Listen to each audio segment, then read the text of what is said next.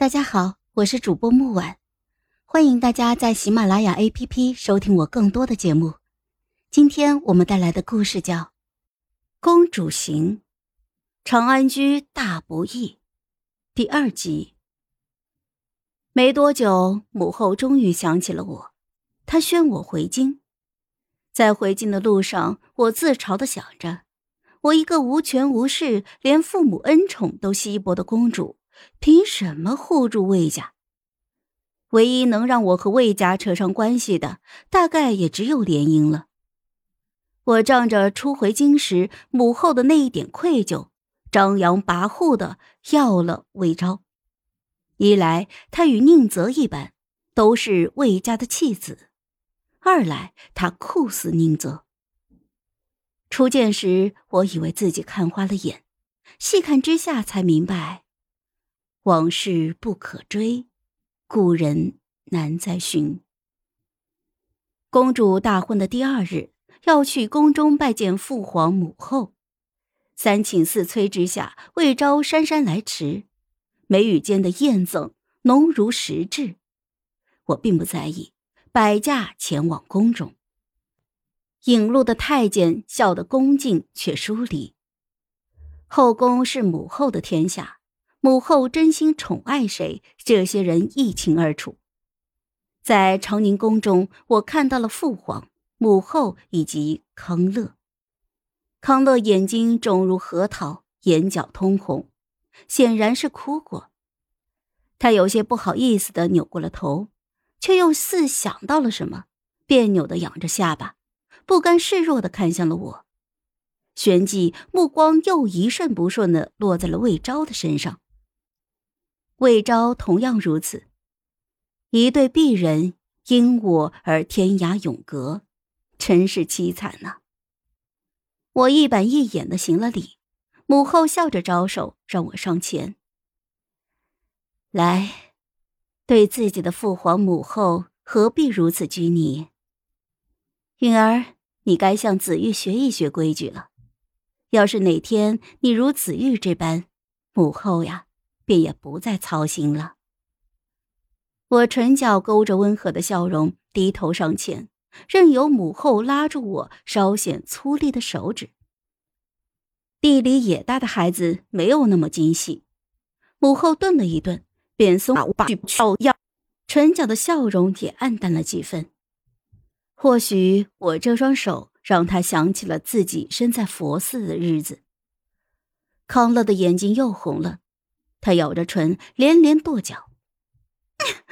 母后有了新人，就不要救人了。我若是如长安公主这般，还能落到如此地步吗？一句话让父皇和母后都变了脸色。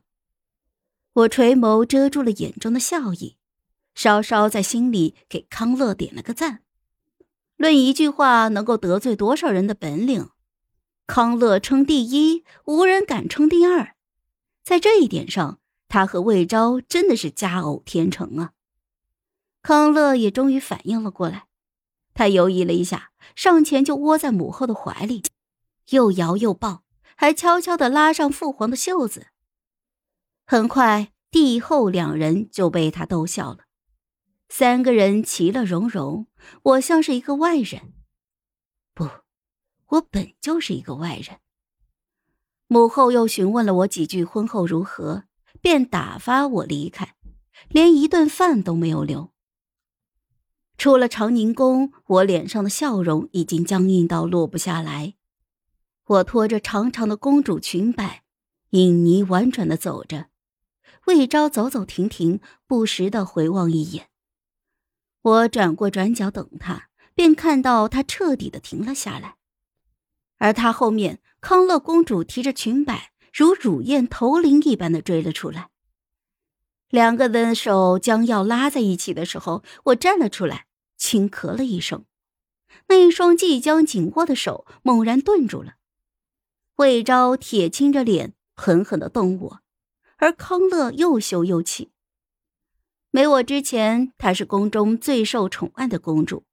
我来了之后，他无忧无虑的生活就多了一丝阴霾。可偏偏我这阴霾并不失去，完全没有挪开的意思。两个人相顾无言。末了，魏昭似下定决心一般，掀开了红衣喜服，露出了衣角雪白的麻衣校服。康乐，我不变心，你放心。放心什么？自然是不会被我玷污。他打定了主意要替康乐守身如玉。很好，省得我想借口打发他。康乐发出了一声低低的惊呼，显然是欣喜坏了。他脸上喜色藏也藏不住，看向我的眼神带着悲悯、得意、幸灾乐祸。他朝我笑，得到了人却得不到心。我也笑了，两只无忧无虑的金丝雀，活得还真是简单纯粹呀。回城的路上，魏昭一个人蜷坐在车角，怕我非礼他。我觉得好笑。忍不住就想逗逗他，看他的脑袋瓜是不是真的生锈了。你真以为若没有我，你和康乐便能在一起了？离这不是？那是自然。我父亲已向陛下求亲，陛下的赐婚旨意只差半步就到魏府，可偏偏你……魏昭是越说越气，眸子通红，他一拳就打向了车壁，手指见了血。却偏偏不肯呼痛服软。他忍痛忍得很辛苦，我憋笑憋得同样辛苦。毕竟我现在是一个狠心夺爱、贪恋美色，偏偏美色不从的痴情公主。我该为情所困，黯然神伤。无论如何都不能笑场。好了，本集故事就到这儿，我们下集见。记得订阅和点赞哦！如果你有喜欢的故事，也欢迎在留言区告诉我们。